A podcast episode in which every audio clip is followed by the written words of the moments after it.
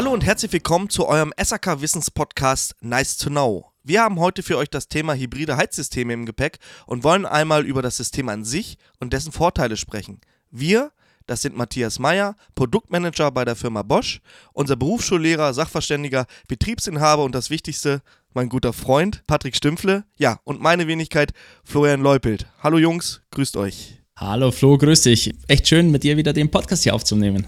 Ja, vielen Dank. Ich freue mich auch sehr, dich mal wieder hier begrüßen zu dürfen in unserem eigenen Podcast. Und ja, wir haben einen Gast, Matthias. Stell du dich doch auch mal ganz kurz vor. Ja, hallo Florian, vielen Dank für die Einladung. Ja, mein Name ist Matthias May, ich bin seit 17 Jahren bereits bei Bosch Home Comfort und beschäftige mich auch schon seit über 10 Jahren mit äh, hybriden Heizsystemen. Ja, da haben wir ja genau den richtigen Fachpartner hier an unserer Seite und dann wollen wir das Thema hybride Heizsysteme noch mal ein bisschen aufdröseln.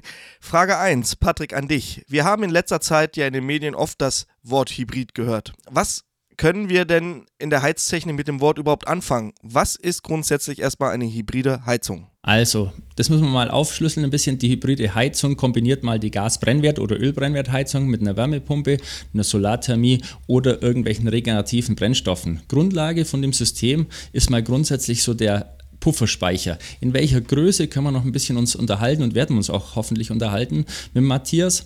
Entscheidend ist eins, wir können hier Solarkollektoren, fossile Heizungen, wasserführende Holzöfen und Wärmepumpen einspeisen. Das heißt, wir können hier die Energiekosten senken und die Unabhängigkeit von unserer Wärmeversorgung erreichen. Matthias, wie kann sich, Patrick hat es ja gerade schon ein bisschen angeteasert, aber wie kann sich ein Hybridsystem eigentlich zusammensetzen?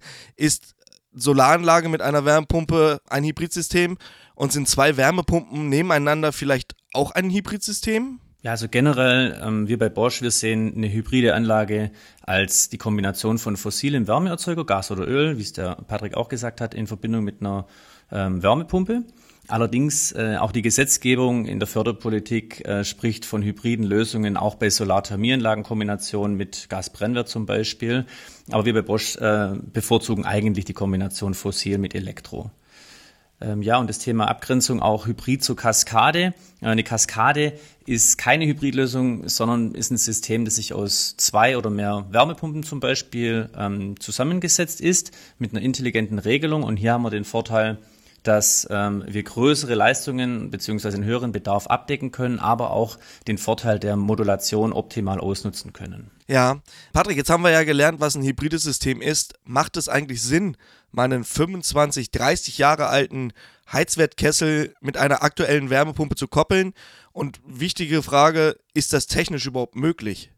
Also ich denke, jetzt wird der Matthias dann gleich mit reingehen. Regelungstechnisch ist es definitiv wahrscheinlich möglich. Das große Problem ist natürlich, inwieweit wir diesen, ich sage jetzt 25-jährigen Kessel wirklich am Leben halten wollen. Entscheidend ist mal eins, also ich sage mal, ja, auf deine Frage einfach mal, möglich wäre es, ob es die Sinnhaftigkeit dahinter ist, ist was anderes. Sinnvollerweise wäre es eher, wenn du sagst, okay, ich möchte jetzt nur, weil ich es momentan nicht anders machen kann, zum Beispiel den Ölkessel rauszuschmeißen und auszutauschen, das wollen wir jetzt natürlich nicht hören, aber ich sage mal trotzdem, vielleicht kann ich ja momentan aus finanziellen Gründen mir nur den Ölkessel rausschmeißen, zumindest das System so hinzubauen, dass ich in Zukunft zum Beispiel diese hybride Lösung hinbekomme, dass ich sage, okay, ich möchte mir da zum Beispiel eine Wärmepumpe nachträglich integrieren. Und ich sage mal so, möglich ist es auf jeden Fall, aber ob es sinnvoll ist, ist halt die Frage, weil ich denke mal, eine 25 Jahre alte Heizung sollte zumindest, ja, ich sag mal, entsorgt werden heutzutage. Ist meine Meinung. Matthias, was sagst du dazu? Ja, also ich stimme dem Patrick da ähm, total zu technisch ist das alles möglich, aber das Gerät oder diese 25 Jahre alte Anlage hat eigentlich die Lebensdauer bereits erreicht. Und dann ist natürlich auch immer die Frage, und ich mag die Antwort selber eigentlich nicht, wenn ich gefragt werde, aber es muss immer von Fall zu Fall betrachtet werden. Ja, wir haben unsere hochqualifizierten Fachhandwerker draußen, die die Beratungsgespräche auch führen. Und man muss eben auch schauen, in welchem Gebäude befinde ich mich, was hat der Kunde vor. Äh, und dann ist es natürlich entscheidend, wie groß soll die Wärmepumpe denn dann auch ausgelegt sein, weil der Kessel natürlich nicht die Lebensdauer der Wärmepumpe erfüllen wird. Das heißt, irgendwann äh, muss ich dann wissen, wie sieht mein Fahrplan aus. Und deswegen rate ich bei, bei diesem alten Heizwertgerät natürlich eher mal ab von einer Nachrüstung, sondern würde dann eine Hybridlösung mit einem neuen Gasbrennwert oder Ölbrennwertgerät empfehlen. Matthias, kurze Frage. Wie sieht es aus? Wie können wir auch sagen, jetzt mal, ich sag mal, in Zukunft planen? Jetzt lassen wir mal wirklich den Fall, wir haben jetzt einen, äh, ja, ich sag mal, der hat wirklich nicht allzu viel Geld. Die Möglichkeit, es ist ja draußen tatsächlich bei mir regelmäßig und dem einfach dazu informieren, zu sagen, okay, wir wollen in diese hybride Lösung gehen in Zukunft. Was würdest du dem dann auch da empfehlen oder auch unseren Heizungsbauern oder unseren Lehrlingen? Ja, also das ist ja der, der Charme der hybriden Anlage, dass ich quasi sagen kann, ich habe eine Gasbrennwertanlage und ich habe eine Kombination mit einer Wärmepumpe und ich brauche erstmal keine riesen Sanierungsmaßnahmen an meinem Gebäude vornehmen. Ja? Das heißt, am Anfang ist der Wärmepumpenanteil, also wir haben viele Referenzanlagen, so circa 65 Prozent in einem älteren Gebäude aus den 1970er Jahren. Und wenn ich dann über die nächsten fünf bis zehn Jahre zum Beispiel die Radiatoren vergrößere, eine Fußbodenheizung einbaue oder auch die Isolierung verstärke oder Fenster tausche, dann reduziere ich sukzessive meinen Energiebedarf im Gebäude und automatisch ähm, erhöht sich der Anteil der Wärmepumpe der hybriden Anlage. Und das ist auch der Vorteil der Hybridanlage im Altbau, dass sie sich quasi mit dem Sanierungsfortschritt des Gebäudes weiterhin mitentwickelt und äh, die Regelung passt sich automatisch an den etwas geringeren Wärmebedarf an. Hast du da irgendwie so eine kleine Kennzahl? Wir sagen jetzt mal, ich habe einen Altbau, wobei Altbau, ja gut, 60er, 70er Jahre Bau, wir gehen mal so von 100 Watt pro Quadratmeter aus. Größe ist ja erstmal uninteressant, aber wir gehen mal von 160 Quadratmeter Wohnfläche aus. Ganz grob, und da brauchst du aufs Gramm nicht genau antworten, aber ungefähr wie viel Prozent würde denn die Wärmepumpe bei guten Voraussetzungen denn in so einem Altbau laufen? Also wie viel Prozent fossiler Anteil und wie viel Prozent regenerativer Anteil können wir denn mit so einem Hybridsystem abwirtschaften? Auf jeden Fall. Also die Auslegungstemperatur, das wissen unsere Fachhandwerker am besten, ist ja meistens auch für gewisse Tage, für sehr, ähm, sehr, sehr kalte Tage im Jahr ausgelegt. Das heißt, äh, die Wärmepumpe läuft trotz allem, auch wenn es jetzt kein super saniertes Haus ist, mit äh, geringen äh, Vorlauftemperaturen, weit über 60 äh, Prozent über die Jahreskurve gesehen. Und wie gesagt, bei weiteren Sanierungsmaßnahmen steigert sich natürlich dieser Anteil. Und das würde ich jetzt mal sagen, für jeden, der sich da Gedanken macht, ist es schon mal eine gute Größe. Äh, man darf natürlich auch nicht vergessen, es gibt natürlich auch Betriebsbedingungen, wo die Gasbrennwerttechnologie einfach die effizientere und die bessere Wahl ist. Und das ist ja ebenfalls der Charme des Hybrid, der Hybridlösung. Ja, und da kommen wir auch so langsam so Richtung Regelungstechnik, weil das muss ja auch irgendwie gesteuert werden. Matthias, Regelungstechnik ist ja gerade bei Wärmepumpen ein wichtiger Bestandteil. Eine leichte Handhabung und verständliche Bedienung für Endkunden, aber auch für uns Heizungsbauer ist, glaube ich, für alle Hersteller eine große Herausforderung. Aber neben der Bedienung muss so eine Regelung ja auch was können, um einen sparsamen und effizienten Betrieb zu gewährleisten. Ich komme mal auf das Thema Opti Energy zu sprechen. Ich glaube, da hat Bosch so ein bisschen die Finger drauf. Was ist das Besondere daran? Das ist eine schöne Frage. Also wir unterscheiden hier oft zwischen bivalenten Anlagen und äh, hybriden Anlagen. Und das, das eine ist für unseren Fachhandwerker, was wichtig ist, ist eine sehr einfache Hydraulik. Bei bivalenten Anlagen ähm, ist die Hydraulik teilweise kompliziert mit umständlicher Regelungstechnik.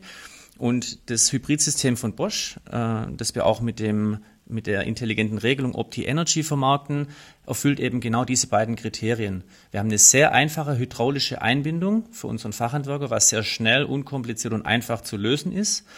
Und gegenüber einer bivalenten Anlage kennen wir die Verhaltensweise sowohl von dem fossilen Wärmeerzeuger als auch von der Luft-Wasser-Wärmepumpe. Das heißt, wir haben einen Hybridmanager. Das ist eine Regelungstechnik. Wie gesagt, ich habe ja gesagt, ich mache schon sehr lange mit hybriden Lösungen rum und wir haben seit über zehn Jahren arbeiten wir an dieser Regelungstechnik und optimieren die immer weiter.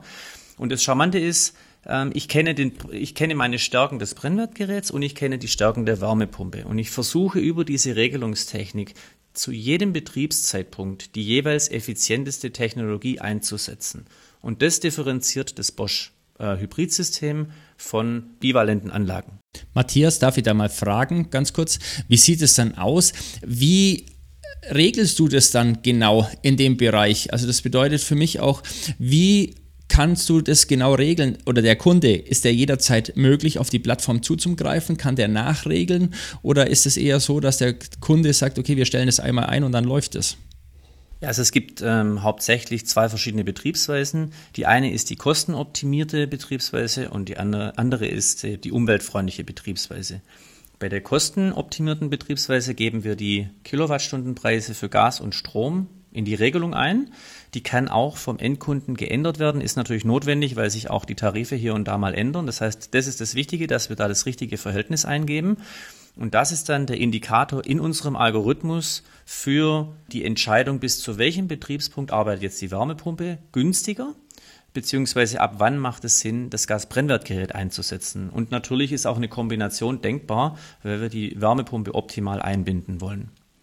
Wenn wir jetzt auf die umweltfreundliche Betriebsweise schwenken, dann haben wir in unseren Algorithmen den Primärenergiefaktor für Strom und Gas integriert.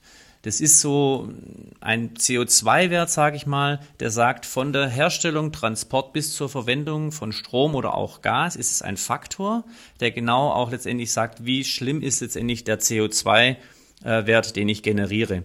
Und anhand dieser beiden Werte wird dann eine Entscheidung getroffen, ob die Wärmepumpe oder das Gasbrennwertgerät ähm, läuft.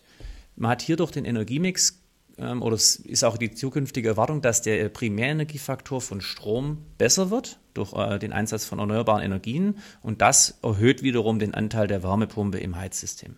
Ja, sehr spannend. Auf jeden Fall habt ihr euch da viele Jahre, glaube ich, äh, viel Know-how reingesteckt. Wie lange gibt es die Regelung jetzt schon am Markt? Also wir haben vor, wann war das, 2011 haben wir die ersten Hybridanlagen auch schon auf der Messe gezeigt. Allerdings muss man sagen, dass damals die Rahmenbedingungen, auch die Förderpolitik, aber auch die technischen Rahmenbedingungen noch nicht gepasst haben. Und jetzt haben wir quasi den zweiten Schritt. Also wir haben das Know-how immer noch, konnten wir immer noch verwenden und weiterentwickeln. Aber die letzten fünf Jahre ist Hybrid ein großes Thema für uns und wird immer wichtiger. Das heißt, äh, ja, zu deiner Frage. Ähm, aktuell ein Riesenthema, aber damals 2011 waren wir einfach ein bisschen zu früh dran.